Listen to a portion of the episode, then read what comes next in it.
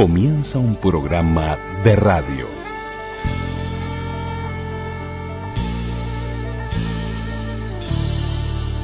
Un programa de radio. programa de radio.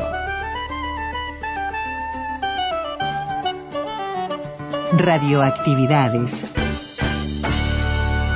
Radioactividades.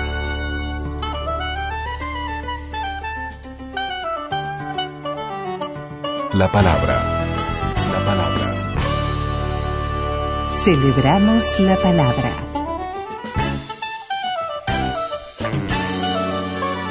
Juan Carlitos Mareco, estás en el último bloque de este programa correspondiente al día. ¿Qué te importa? Estación de Londres de la BBC. Estación de Londres de la BBC. Oh, será por eso.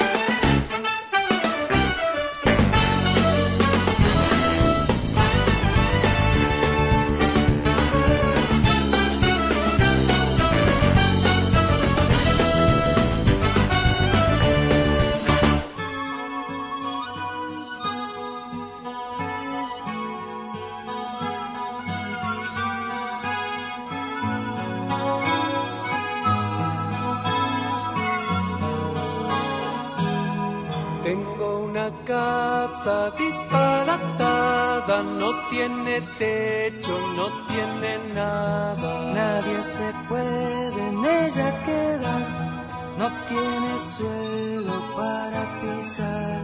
No tiene puertas ni una pared. ¡Qué disparate! Fíjese usted Que no hay manera de hacer pichip. Porque pelela no tengo allí. Bienvenidos amigas y amigos de las radios públicas, Radio Uruguay, Radio Actividades en esto de los mediodías, 1050 onda media, 94.7 frecuencia modulada, la red de las emisoras públicas en el interior, que, que, bueno, les damos la bienvenida a todos a través de la posibilidad también de escucharnos por Radio Cultura a las 20 horas.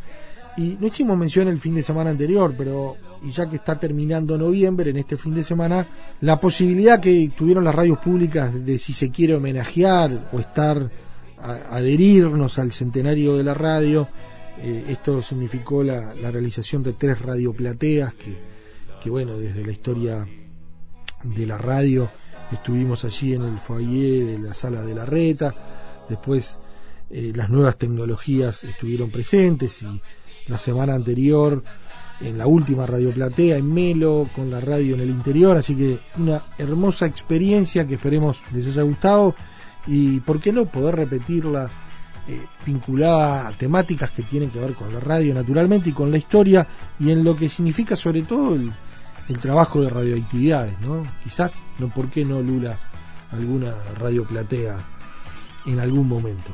Bueno, pero hoy la historia, estos 100 años, 100 historias, están encaminados a, a una revista que realmente fue un impacto en, en su irrupción en la radio eh, y que tenía que ver con la música, con los nuevos talentos, eso tan frecuente hoy en la televisión, hoy no, ya hace un buen tiempo, ¿no? Pero hoy con, con formatos internacionales, globales de, todo tipo, a través del, del trabajo de Miguel Ángel Mansi, de la revista infantil, surgieron una cantidad de, de talentos, ¿no? De jóvenes que después se transformaron en, en, en músicos y, o en cantantes y bueno, en definitiva artistas en potencia, pero más allá de eso, esa suerte de competencia y de aprendizaje, ¿no? que fue la revista infantil de Miguel Ángel Mansi, que hoy ya se presenta en radioactividades. Por allí van a estar los testimonios de Jorge Vincert, un gran músico que, que bueno, que estuvo allí cuando era chiquito, de Selva Elena, y también de don Eduardo D'Angelo, que más allá de la revista infantil, lo vamos a tener presente, ¿no? Eduardo D'Angelo, un hombre de la radio, de la televisión, del teatro, pero sobre todo de la televisión y de la radio, así que es eso, es uno de esos personajes ineludibles cuando uno en este centenario rescata historias y, y bueno, la radio presente a través del humor, sobre todo de Eduardo D'Angelo, también en este radioactividades del sábado 26 de noviembre del 2022. Donde vivimos los mentirosos, mi casa está en un barrio.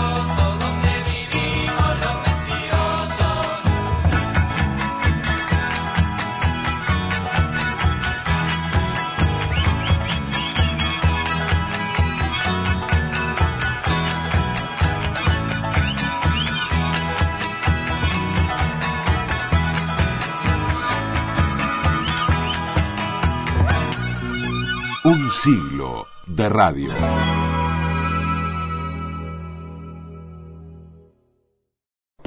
Facebook. Radioactividades. Radioactividades. Twitter, arroba reactividades. Arroba reactividades.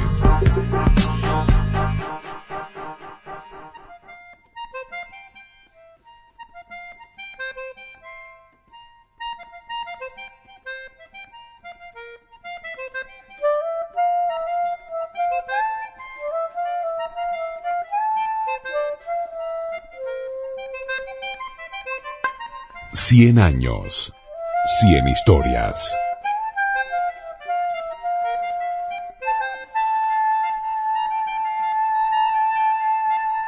Y ahora nos vamos a referir al, al trabajo radial, a un trabajo radial de Miguel Ángel Mansi que quedó en lo mejor de la historia de la radiodifusión uruguaya. Miguel Ángel Mansi nació el 4 de diciembre de 1915, falleció el 2 de enero de 1984, productor, eh, productor artístico, publicitario, libretista, locutor, conductor, eh, también comentarista de tango, un hombre que trabajó en la televisión, en la radio, eh, en la televisión se le recuerda en Sábados de Tango, en las Noches del Tango de Miguel Ángel Mansi, también vinculado al cine con la película del año 1939 con Eduardo de Pauli, el Fregoli y el Éter, pero por sobre todas las cosas queremos destacar una faceta de Miguel Ángel Mansi que, que fue el, el de ser creador de la revista infantil en CX16 Radio Carve, iniciada en el año 1947. Viva Carmen, viva América, que viva la libertad. Y leemos del libro de Carve, de Raúl Barbero. Cien años de radio.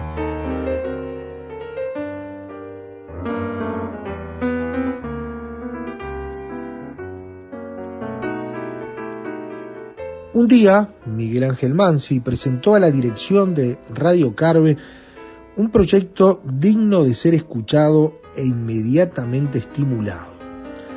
La creación de un espacio para la niñez que permitiera el descubrimiento de precoces valores de la música y de la canción.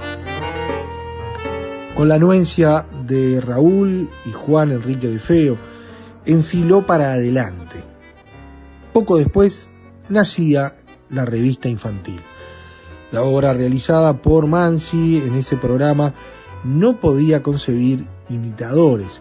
Toda su experiencia en el medio, el correcto y cariñoso manejo que efectuó de las legiones de niños que hacia él acudieron, la paciencia con que esperó a muchos de ellos porque sabía que iban a llegar, hicieron que esa labor gratificante pero desgastante a la vez pudiera ir recogiendo resultados muy halagadores.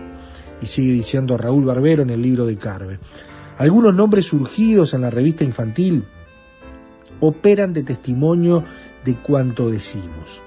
El pianista Manolo Guardia, el actor y libretista Eduardo D'Angelo, la cantante Libertad Mantero, el cantor Jorgito Riverón y las cancionistas Teresita Minetti y Nancy De Vita egresaron del espacio de Mansi para convertirse en elementos destacados dentro del género que cada uno de ellos eligió.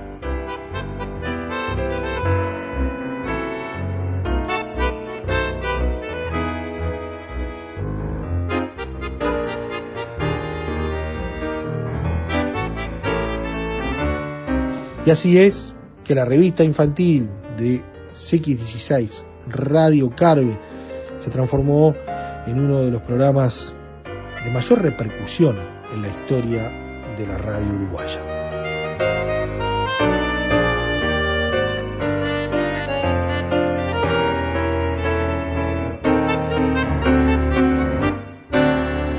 Cuando tuve tres años de edad, mis queridas primas me paraban arriba de una mesita, me enseñaban un poema y me decían, decilo lindo, reíte.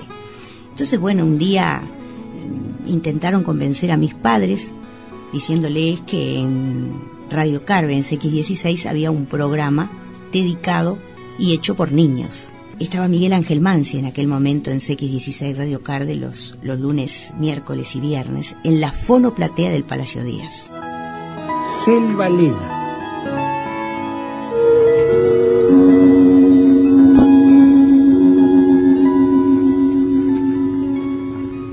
En el milagro del niño de la voz de oro. Un mensaje estelar que a partir de este instante presenta en CX16 Radio Carve de Montevideo la madrileña Sociedad Anónima que desde hace tres cuartos de siglo viste de elegancia a la familia y al hogar uruguayo. La madrileña Sociedad Anónima, sello de suprema elegancia y distinción. Es él que por fin llega, el pequeño gran artista que ha asombrado y conmovido a su tierra española a España entera y recientemente a Buenos Aires. En su corazoncito de 10 años están todos los duendes del cancionero andaluz. Y hay algo de sortilegio surgiendo desde su presencia, su sonrisa, su voz, de todo lo que hay en él de niño maravilloso, capaz de cautivar con una canción a todas las multitudes. Señoras y señores, aquí está España en el milagro del niño de la voz de oro, Joselito, el pequeño ruiseñor.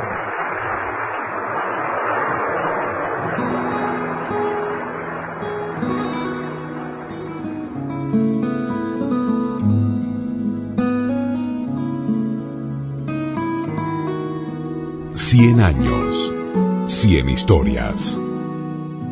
Bueno, allí me llevaron mis papás, como un juego, como una novelería. Llevaron una pequeña de tres años que entró al hall de Radio Carve y me acuerdo, estaba un portero de Radio Carve, el señor Pensotti, que fue el primero que me mimó. ¿Por qué? No sé, tal vez porque era muy pequeña, rubia, eh, muy movediza. Eh, tuve eh, la facilidad de conquistarme a la gente. Y bueno, este señor le dijo a mi papá, ustedes traen a esta niña al programa de Mansi.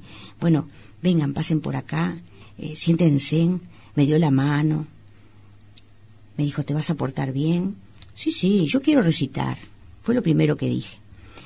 Y estaba allí conversando con él y se había acercado a ese hall de Radio Carve una locutora, una señora encantadora, la señora Amalia Iturbe, una de las primeras voces de Radio Carve, y también se acercó a mí a conversar conmigo. En esos momentos estaba con mis padres, con esta señora, con este señor, el, el portero, el señor Pensotti, que los, los recuerdo a todos porque eh, lo digo con mucho respeto y con mucho cariño, porque fui un poco la mimada en aquel momento de Radio Carve, desde que entré a esa casa.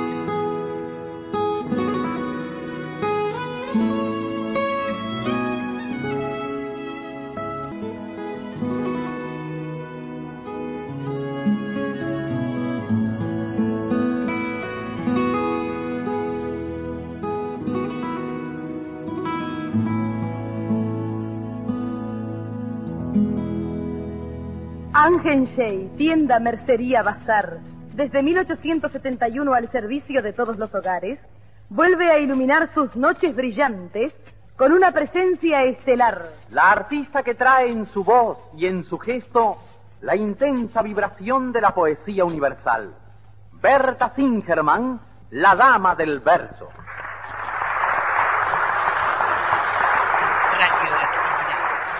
Llega Miguel Ángel Mansi. Y claro, esta señora me decía, ¿tú sabes recitar? Eh, empezá a decirme algún poema, a ver cómo recitas. Al llegar Miguel Ángel Mansi y sentir que yo estaba ahí haciendo algo, dijo, no, no, no, no, no, no, no le exijan, no, no le pidan nada que después cuando suba al estudio no me va a querer decir nada. no sabía él lo que yo iba a hacer después.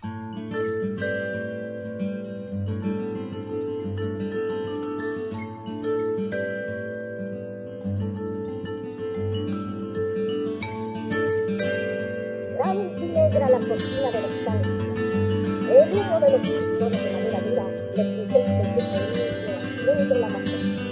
Bueno, indudablemente que fue un privilegio el, el haber entrado a esa casa y haberme encontrado con esa gente tan cálida, porque indudablemente que Miguel Ángel Mansi fue un señor eh, totalmente cálido con los niños y que a mí me dio, me dio una, una tranquilidad, eh, me dio mucha dulzura, mucha ternura y encontré en la revista infantil algo mágico, algo que todos los niños que transitamos en la revista infantil eh, indudablemente que sentimos. Ahí llegaban niños de todas las edades, y no importaba si un niño tenía más, menos, no, no eso no interesaba, lo que interesaba era que el niño se pudiera expresar y hacer lo que realmente le gustaba. 100 años de radio.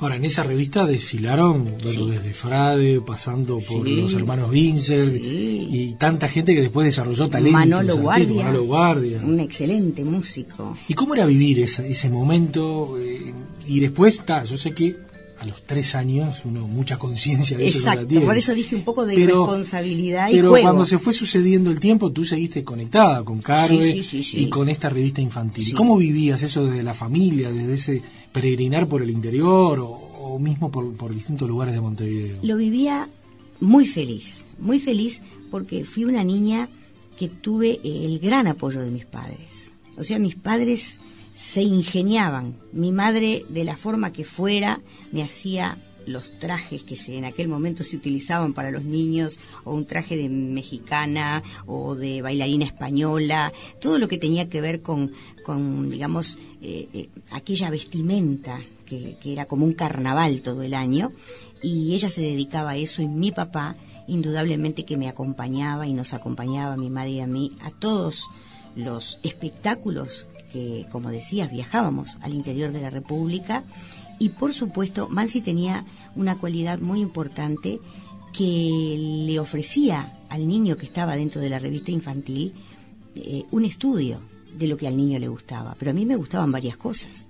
A mí me gustaba declamar, o sea, las poesías, los poemas me gustaron siempre.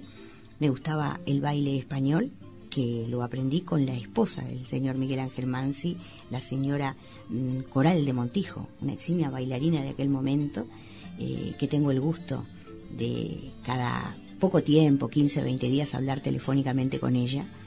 Y además también eh, me habían dado la posibilidad de tener clases de declamación y teatro con la señora Nela Calo, que actuó muchísimo acá en nuestro medio y después viajó a Buenos Aires, cosa que yo extrañé mucho y cuando volvió me recibí con ella. También Miguel Ángel Mansi eh, me dio la posibilidad de aprender música, me recibí de profesora de piano, de acordeón piano, o sea que fue muy completo lo que él me pudo ofrecer para que me siguiera enamorando cada vez más del arte.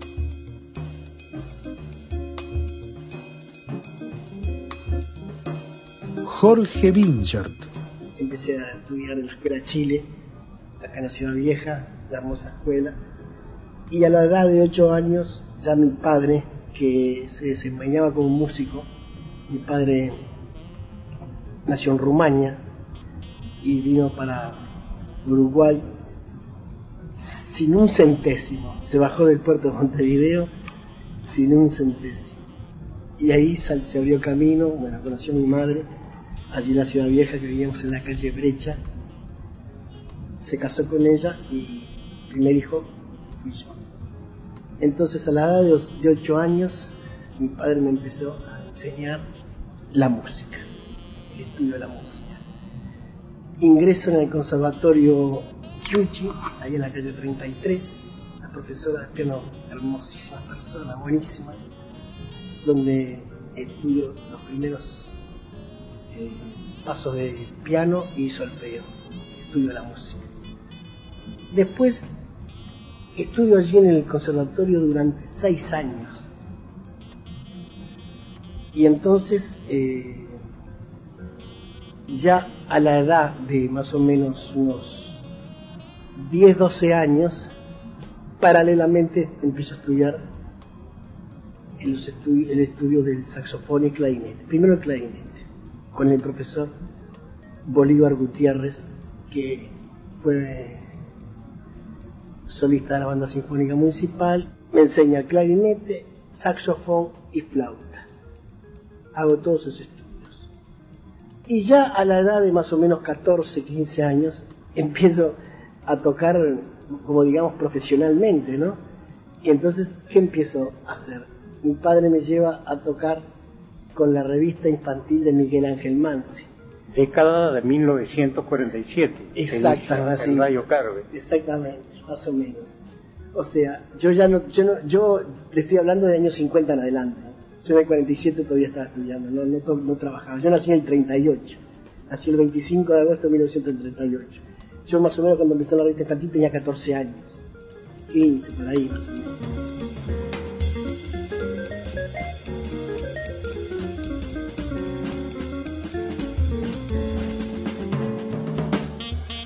¿Qué recuerdos tiene de, ese programa? Eh, inolvidable. Eh, lo recuerdo porque allí tocamos con muchísimos artistas de hoy, ¿no? Que luego fueron, por ejemplo, allí estuvimos alternando con Manolo Guardia, eh, eh, estuvimos alternando con, por ejemplo, músicos de la talla de Otto Scher en la trompeta, Juancito Barrone en el, en el en la trompeta también, Chichi Piantaneda en el piano, Cervara en el acordeón, eh, eh, Jorgito Riverón cantando, todo Campoy, El humorista D'Angelo. el, eh, Eduardo D'Angelo, tuvimos mucho tiempo trabajando porque eh, la revista infantil era una- una- hacía de todo, o sea, había cómicos o, o comediantes, eh, había cantantes, había bailarines, había muchas, muchísimas cosas, ¿no? Y abarcaba muchos géneros, por ejemplo, eh, había cantantes que se dedicaban a cantar eh, música española, cantantes de tangos, cantantes de música internacional, o sea, Ahora, ¿cómo se organizaba ese programa? y lo organizaba todo Miguel Ángel Mansi. ¿Tenía profesores que...? No, no, no, éramos músicos que cada uno estudiaba con, aparte. Yo, por ejemplo, ya le, le expliqué que estudiaba en diferentes, diferentes profesores, estudié con Misha Heschel, que fue un músico excepcional, pianista de... Ahí fue de- donde hice estudios de perfeccionamiento. Era del cuarteto El Sodre.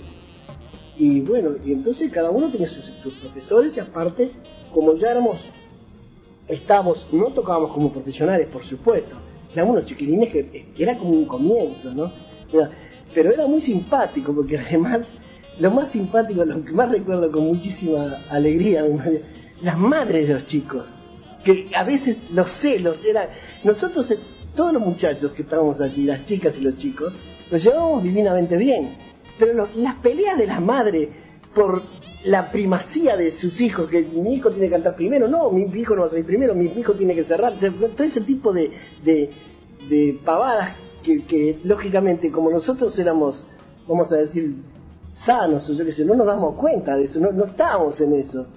En- Entonces, y esas peleas, esas peleas que, que eran pasajeras, que Miguel Mansi con su cancha impresionante, él iba, sabía sobrellevar, ¿no? Llevaba todo adelante. Y bueno, esa fue una etapa divina de mi vida, ¿no? Muy linda, muy, muy alegre, muy... Ensayábamos allá en la calle, en la Casa Italia, allá en la calle Graciada, allá arriba, una, una... allí ensayábamos dos, tres veces por semana, tocábamos en la confitería Ateneo, que era preciosa, precioso, grandes La gente iba de tarde a tomar el té, a tomarse un- algo allí, una Coca-Cola o un sándwich, o qué sé, y escuchaba la revista infantil, que era, un- era un espectáculo que realmente gustaba mucho. Después recorrimos toda la República, ¿no? Ahora su Toda hermano, su hermano. Mi hermano también empezó, tenía ocho años y ya, ya debutó en la revista infantil.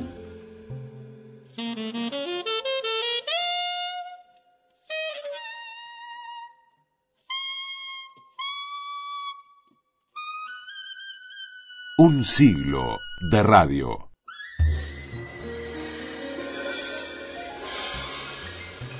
Eduardo D'Angelo. Iba a la fonoplatea de la radio, además empecé allá en aquel programa infantil que se llamaba en la revista infantil de Miguel Ángel Mansi, y yo, yo me quedaba en la fonoplatea y ahí veía los programas. Y después yo, eh, siendo niño, tanto jugaba en la escuela como en casa, este, yo me, hacía, me, me inventaba mi radio, ¿no? Me acuerdo de una radio porque había, estaba en ese momento la frecuencia, no, no, CX4 ahí se llamaba, la radio inventada por mí, que yo con un, ¿cómo es? Un, un palo de escoba y un, un- este, ¿cómo es? De la regadera, como un pico de regadera, hacía el micrófono. Y yo me, me, me, me- hacía todo, hacía el sonidista, hacía el Platea, el animador, el productor, el, el que presentaba, y hacía el programa y jugaba con eso de hacer, te digo, voces, y soñaba que algún día tendría que tener un programa de radio. Se me dio la oportunidad, porque en una oportunidad, ahí en, la época esta de la revista infantil, tuve contacto con un señor que era un grande de la radio también, se llamó Walter Alfaro. Y con, no sé, hicimos, compramos, no compramos, digo, eh, grabamos un- una especie de piloto de un programa que se me había ocurrido a mí, que era un café, era un, no sé, el boliche tal, no me acuerdo cuál, donde con otros muchachos, entre ellos estaba, había otro muchacho, bueno, somos de casi la misma edad, que era Adolfo Latorre, que es el locutor estable que tiene Kessman, que también hacía voces, imitaciones, y después junto a otros muchachos más, Yacosa, Omar Yacosa, que cantaba tangos, y dos o tres compañeros más, y yo escribí un libreto de ese, ese boliche, hicimos un piloto, o sea, se grabó en aquellos discos grandotes, eh, grabamos un Pataleo y la barra del café se llamaba. Pataleo venía a ser yo, que era un personaje, y junto a los muchachos que se reunían en el café. Pero de ahí salió la oportunidad, porque hubo un contacto, estaba también Pedro Novi, aquel que hacía de Pacheco en Juan de Calegrón, y me ubicó con una figura de la radio, y a su vez yo empezaba un poquito, también empezaba la televisión, y entonces tuve la oportunidad de entrar en, bueno, en la programación que tenía Carmelo Imperio en Saeta, y yo quería hacer radio también, pero también empezaba la televisión. Yo soy hijo de la televisión.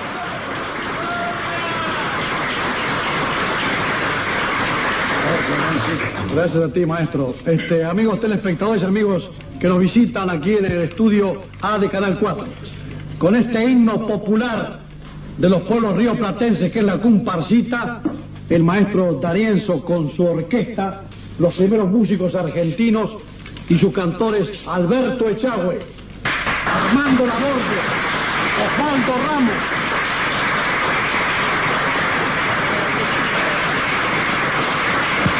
en mi apretón de manos el saludo de todos los amantes del tango montevideanos y, por qué no, también los porteños que nos miran. Todo este mes de febrero el tango está aquí con el maestro Darienzo más grande que nunca. Amigos, hasta el próximo sábado. Muchas gracias al tango. Celebramos la palabra. 100 años de radio. Conversación finiquitó, Calandraca llegó. ¡Chao! Posición será por eso. Atención, señor operador, capítulo 24, Lucero Domador y Guitarrero.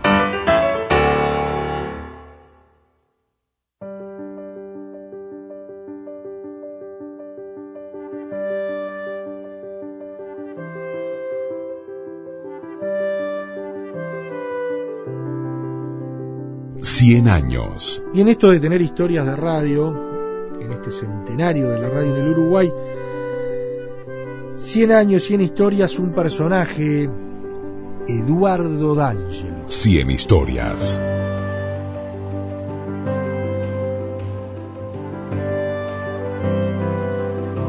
Yo nací en la época en que se escuchaba mucha radio, pero yo siempre fui a escuchar lo que siempre me gustó y que es lo que he hecho en mi vida, o sea, los programas cómicos. Entonces me habla de la radio, retrocedo años, me voy a la época del 40, cuando recién empezábamos a vivir, a sentir, a escuchar, a entender.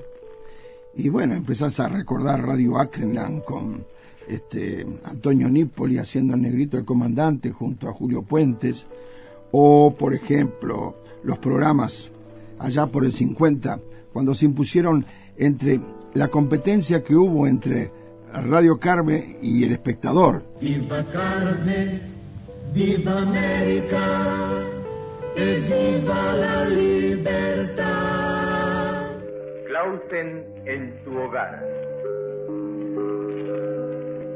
Dos excepcionales productos que prestigian nuestra industria, Maizola y Almidón Clausen, presentan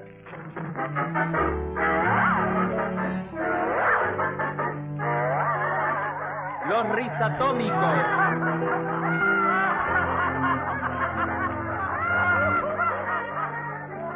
Jorge Castel, Antonio Ceti, Gustavo Vera Walter Silva y Adolfo Mañana.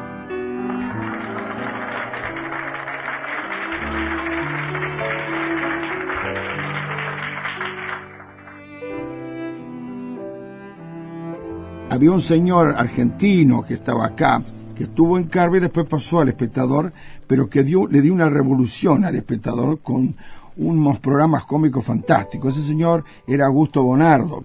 Y que ahí en el espectador empezó con programas cómicos como Los Reyes Atómicos, eh, La Gaceta Sideral, El Comisario Cerromocho. Quedando flaco, cada vez más flaco, ¿eh? Claro, imagínese que en vez de canilla tengo manguera.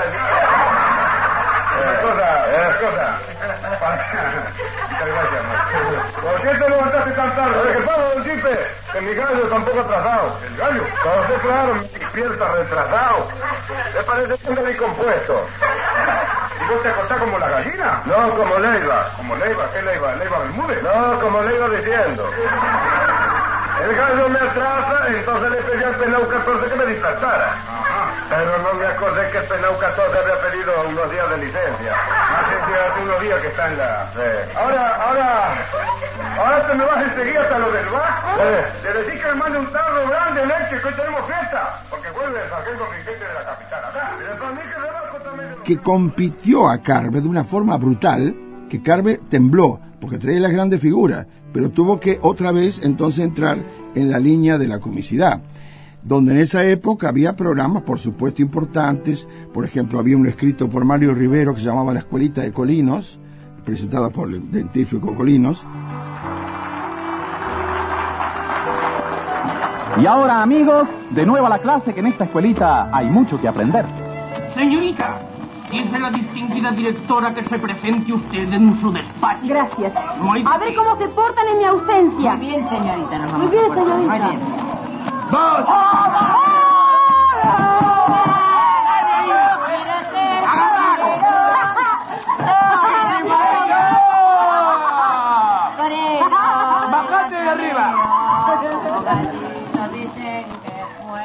Y bueno, y ahí estaban los personajes, pers- digo, programas populares de micros de 15 minutos, como era el peluquero de Wimpy, ese Wimpy fantástico. Y es urgente darles un sentido creador y salvador a las palabras en las que anida una esperanza de mejoramiento para este ser, el tipo, que descendió del mono, y que a pesar de que él cree que ha superado al mono, no pudo inventar todavía un mejor elogio para el prójimo que decir que es una monada. Feliz año nuevo para todos, amigos. Y volverá uno el miércoles a esta misma hora para seguir hablando del tipo y sus cosas, desde el que aprieta mal el tubo de la pasta dentífrica y lo deja como un gusano epiléptico, pasando por el que deja abierta la puerta del ascensor para usarlo únicamente él y hacerse la ilusión a costa de los demás de que tiene ascensor propio, hasta el que habla solo en el cuarto de baño cuando se afeita y el que por hacer mal lo que debe queda debiendo siempre lo que hace. que ha creado miles de programas, no solamente acá en Montevideo, sino también en la Argentina. Este, y estaba, bueno, Casimiro Parola, el hombre que arregla todo con una palabra sola. Eh, yo te estoy dando nombres que recuerdo, ¿no? Y ahora, la gracia y las traviesas ocurrencias de Pepe Iglesias, el zorro, se hacen presentes en nuestro programa con un libreto de Wimpy. Y bueno, y a mí siempre me siguió la línea de la, de la- de- por supuesto, de la comicidad. Y había, había dos o tres famosos, entre ellos estaba, era Pepe Iglesias, el zorro, con toda su, su facilidad para sacar voces. Yo soy el zorro, el zorro, zorrito. Para mayores y pequeñitos. Yo soy el zorro, señoras, señores. De mil amores, voy a empezar.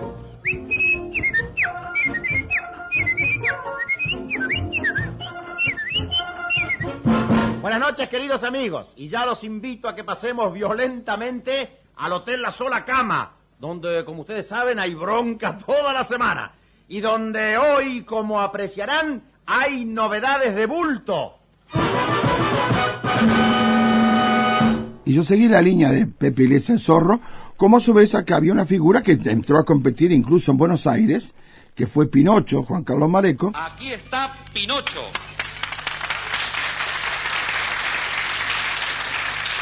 Antes de llegar a la esquina se encuentra con esa señora doble ancho que si le ponen ruedas parece el 159.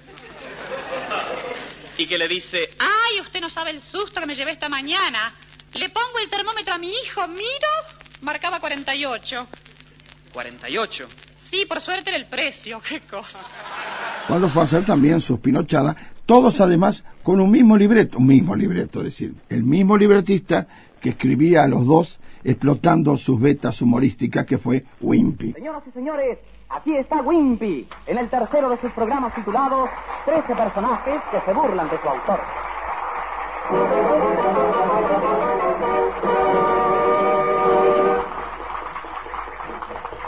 Antes hubo en Argentina un hombre las mil voces que le decían a Tomás y Mari.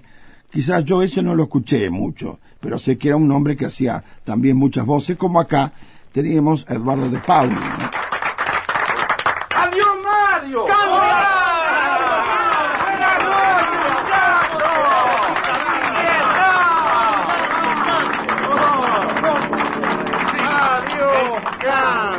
¿Cómo te va? Me falta un pañuelo blanco para hacer la bandera patria, estoy de azul. Y qué bien te queda. Sí. Decime No, una cosa, así que tampoco vos te quedaste en tu casa a esperar la llamada telefónica. yo hablaba para teléfono, pi- ¿vos qué te crees? ¿Qué? Ah, ¡Estás loco vos! ¿No que estoy de la voz este año? Ah, estás muy bien. Estoy, estoy enllenado de yodo este año. Ajá. Seis meses en el agua, ¿sé cómo? Sí, me imagino. Imagina, estoy lleno de espina.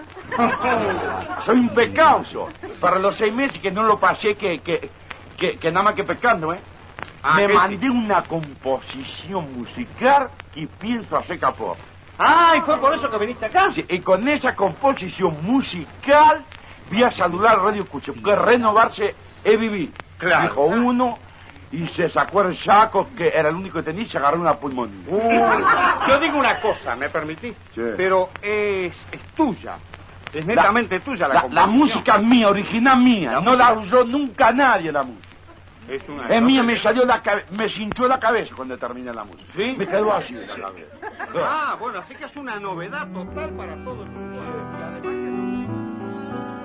Y si me pones a pensar, yo empiezo a pensar hombres de radio que, me, me- me- me- me- que, que los quise conocer, que actué con ellos, que se convirtieron en compañeros. Te hablo desde un Dante Ortiz, Nubel Espino, Luis Guarnerio, eh, Julio Puente, qué sé yo, Glauco Pérez Larre. eh, son muchas, muchas las figuras, ¿no?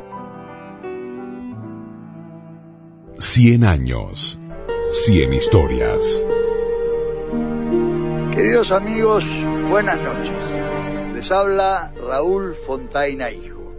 Hoy es 7 de diciembre de 1956 y a partir de este momento empieza a transmitir para todo el Uruguay está en el aire CXA TV, Canal 10 Saeta. Pero claro, empecé a hacer televisión en los programas de Imperio, justamente se dio una casualidad en sentido de, la idea, no, del programa en que tenían que hablar uno con otro, que era un programa de Imperio llamado Viejo Café del Centro, que se hacía en Saeta los viernes a la noche, y este y ahí yo tuve contacto con Imperio con agente, en ese momento era de los, eh, de, creo que llaman, no sé, que habían comprado Radio Sarandí.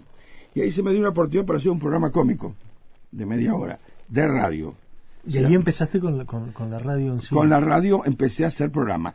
Hice el show gigante del buen humor en Radio Sarandí y al año ya estábamos fuertes, a los 62, 63 y este yo ya había, bueno, ya estábamos haciendo Telecataplum, ya hacía, bueno, ya mi historia empieza a caminar fuerte y ahí me contratan en Radio El Espectador, que yo empecé a hacer un programa que llamaba La Patrulla Chiflada, donde tuve un elenco, siempre hablando de radio, ¿no? Este, un elenco impresionante que me acompañaron y que la verdad para mí era un orgullo escribirle, actuar y repre- y yo hacía una especie de, de como era Delfo y la revista de Locada en aquella época, este y donde actuaban junto a mí nada menos que Julia Moretti, estaba eh, Espino, Dante Ortiz, estaba también, bueno, Guarnerio, estaba Adolfo Latorre, Pedro Novi, Julio Frade, Raimundo Soto.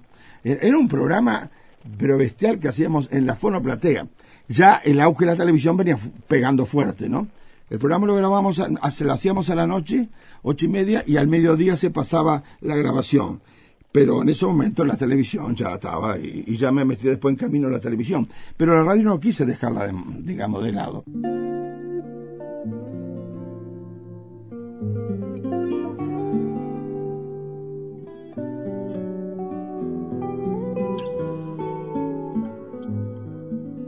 Un siglo de radio.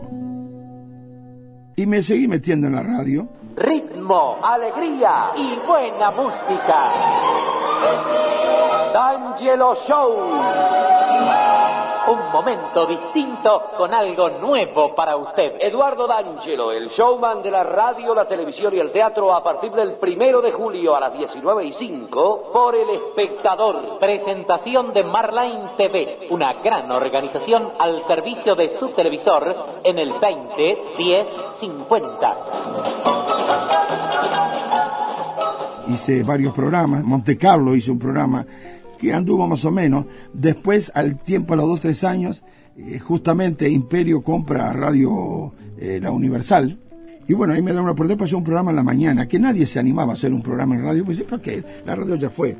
Y yo hice un programa que se llamaba La Pata del Pato, que iba desde las nueve de la mañana hasta las once y media. Y en ese momento, el competidor que yo tenía era Bertel Blanco en Radio Sarandí, hacía un programa donde hablaba con la gente, se hablaba por teléfono.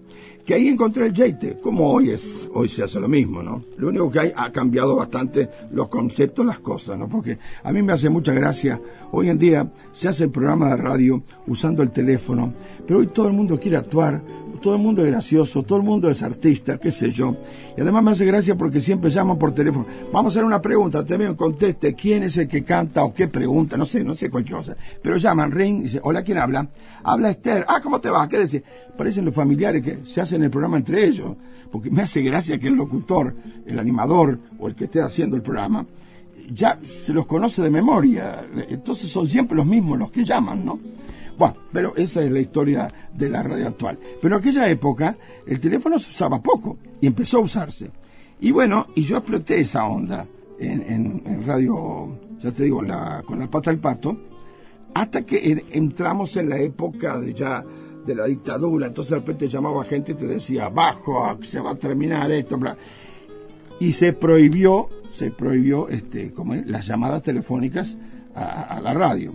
Y bueno, entonces volvimos otra vez a lo que para mí tiene que ser la radio.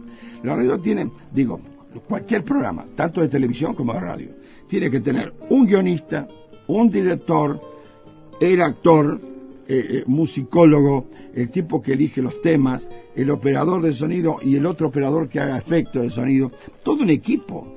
Pero hoy, nada, salimos al aire, inventamos cualquier cosa, decimos cualquier cosa. Pero la radio tenía ese sabor.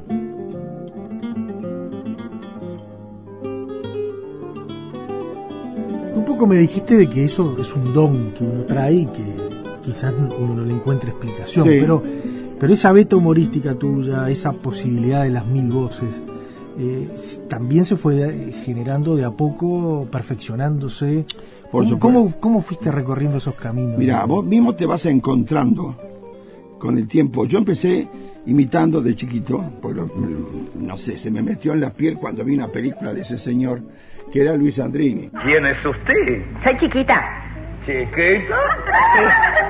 Entonces, hoy es su día franco. No, soy chiquita bacana, la cantante tropical. Ah, usted la que canta en el show del café Dormite. Sí, pero no voy a seguir más. ¿Por qué? Porque todo lo que ven en ese show son unos boca que en vez de prestar atención a lo que canto, no hacen más que mirarme. Ajá, qué incultos, ¿no? Yo no haría semejante cosa. Oh, hola, Torres, ¿cómo le va? ¿Qué dice? Sí, señor. ¿Qué tal? ¿Qué dice? Eh, ¿Por qué vino tan tarde? Oiga, porque me dijeron que en el show del Café Dormite hay una cancionista que hay que verla. Y hay que oírla. No, no, que hay que verla porque canta horriblemente mal. Pero es un kilo. Este, eh, Carizo Antonio, este- te refieres al estudio, ¿no? Donde ensaya esa tipa, ¿no? Sí, claro, no, no estaba, sí, ¿no? la tapa, la- la- Sí, no, pues, sí. claro, porque resulta, Antonio, ¿Te das que- cuenta del plato que me perdí? Porque parece que la, Este, este, la- me- la muchacha esta no canta horrible. ¿no? Calla, que te conviene, guarda, la- Sí. este, mira el Wings, eh. No, este, no, es que... es- en realidad, señor, el el prototipo que hizo Sandrini, ese Felipe, y la verdad que yo lo imitaba a la perfección, y yo me sentía el Felipe. Y, bueno, pero llegó un momento que decía, algún día yo voy a ser como él, voy a tener mi propia compañía, voy a tener, no sé, mi programa. Claro, llegó con el tiempo, pero también después yo me empecé a desligar de ese personaje. Traté de encontrarme a mí mismo, y te vas encontrando, porque vos mismo empezás a estudiar las cosas que haces en radio.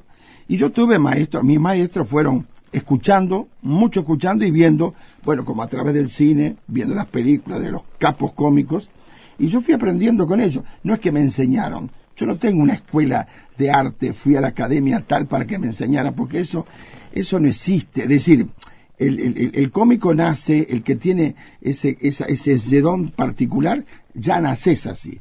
Pop, no sé, hay escuelas, se puede enseñar muchas cosas. Yo puedo enseñar, eh, no sé, a un manco tocar el violín, pero nunca convertirlo en un virtuoso. En cambio, el artista que nace con fuerza, ya viene de chiquito ese don que no, no, no, no tiene una explicación.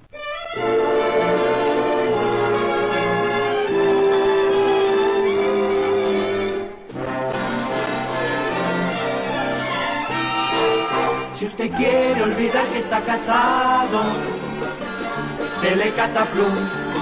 Si usted quiere olvidar que está empeñado, dele cataplum. Si se siente preocupado, dolorido, trastornado o amargado, dele cataplum. Aquí está el remedio que faltaba. Telecataplum cura todo y no le cuesta nada.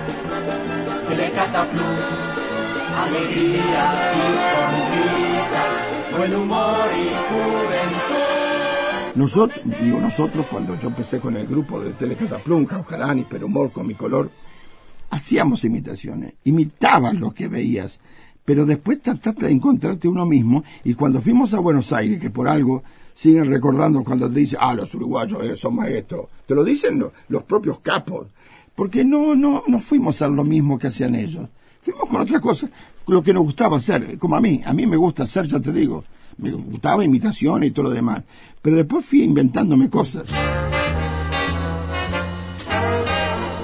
Yo dudo, tú duda, él duda. A vos te es fácil, pero es difícil hacer reír. Y por supuesto que es difícil, yo te digo, si no, lo que pasa es que estamos en una idea de que todo es fácil, que hacer reír es fácil. Claro, yo siempre digo, lo que hay ahora, los cómicos que hay ahora, tanto en radio, televisión, no sé qué, me da la sensación, no es cómico, es como si estuviéramos en un vestuario después de terminar un partido de fútbol o terminar algo, y, están, viste, siempre hay un gracioso, dos, tres, te dice, vos, va, ¿por qué no te haces? Y- y- se- pero eso no, no es que ah, por ahí de repente está oculto el que es gracioso en realidad, pero no se anima a actuar. Ahora, se fueron terminando los programas de humor en radio y ya a esta altura no existen programas de humor en televisión. Tampoco. Porque se ha cambiado mucho. Este, la risa es la misma. Yo siempre digo lo- lo- lo- lo- lo- esto. Eh, lo que cambió son los conceptos, las ideas. Me parece bien, pero enganchamos en una onda que a mí francamente, no sé, quizás hace falta este, que ahora nos pongamos los veteranos, pero le vas a enseñar a un muchacho y el muchacho te lo dice, no jodas, yo ya la sé, estas cosas que ustedes son cosas viejas, donde no hay un respeto frente a las grandes figuras.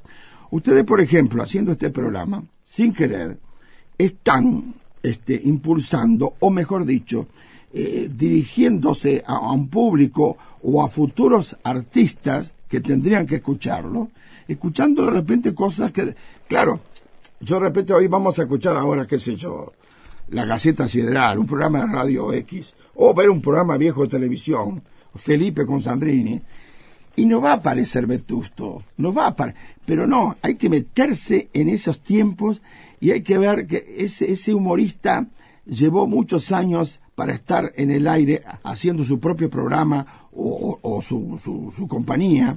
Y yo veo, yo qué sé, son tipos que han estudiado el humor.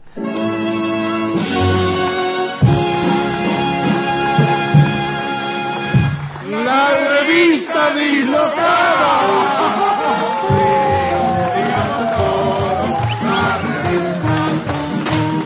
Sobre ocurrencias humorísticas de Armando Libreto y Héctor Serino, con la estelar actuación de Raúl Rossi, la intervención de los primeros actores Osvaldo Canónico, Vicente La Russa, Carlos Serafino, Beto Cabrera y Mario Sánchez, el dúo de los... Porque un Biondi que salía a cámara y que además la cámara sabía dónde estaba esperando y él movía la cara a un costado y ya lo estaban enfocando en primer plano, todo eso estaba estudiado. Estaba estudiado hasta en un libreto. El único guapo en camiseta. Con esta mano le pego a esta. Y con la otra le pego a vos. Señor Galleta, no le pegue, que es amigo mío. Bueno, si sabía que era amigo de usted, lo trataba como corresponde. Servidor usted, Pepe Galleta. Mucho gusto, gusta también. Pero, pero serénese, señor Galleta. Eh, guarde su energía. Que piense que algún día se puede encontrar con alguien más fuerte que usted. Bueno, eso es difícil, pero si me encuentro con alguien más fuerte que yo, tengo un recurso salvador. Porque lo que hay aquí es explosivo. Esto es dinamita. Esta es la dinamita, esta es la mecha. Prendemos la mecha. Explotó la dinamita. Y ahora me voy al bar. Quédese tranquilo, que si llega bien el chancho es, el chancho es luego, luego lo agarro con morcilla, chorizo y salchichón. Bambú, bam, bam.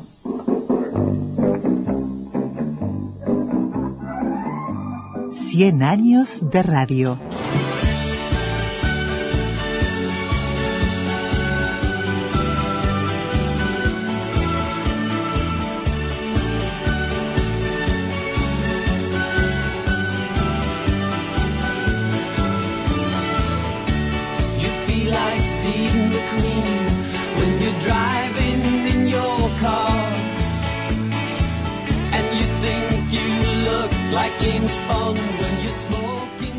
Esperemos hayan disfrutado del programa de hoy.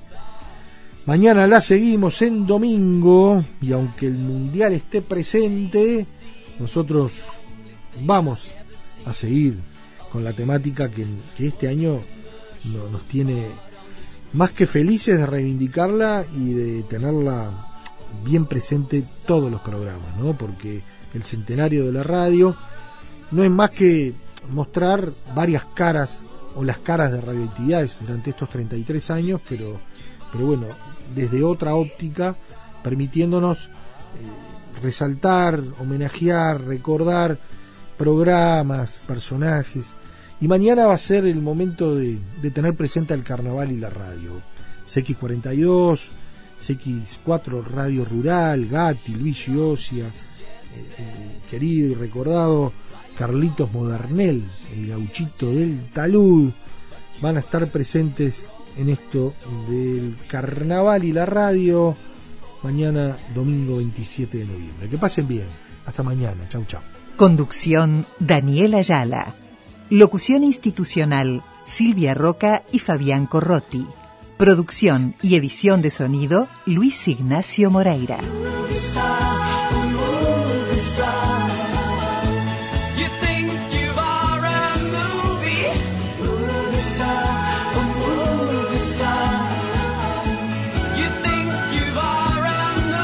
Siglo de radio.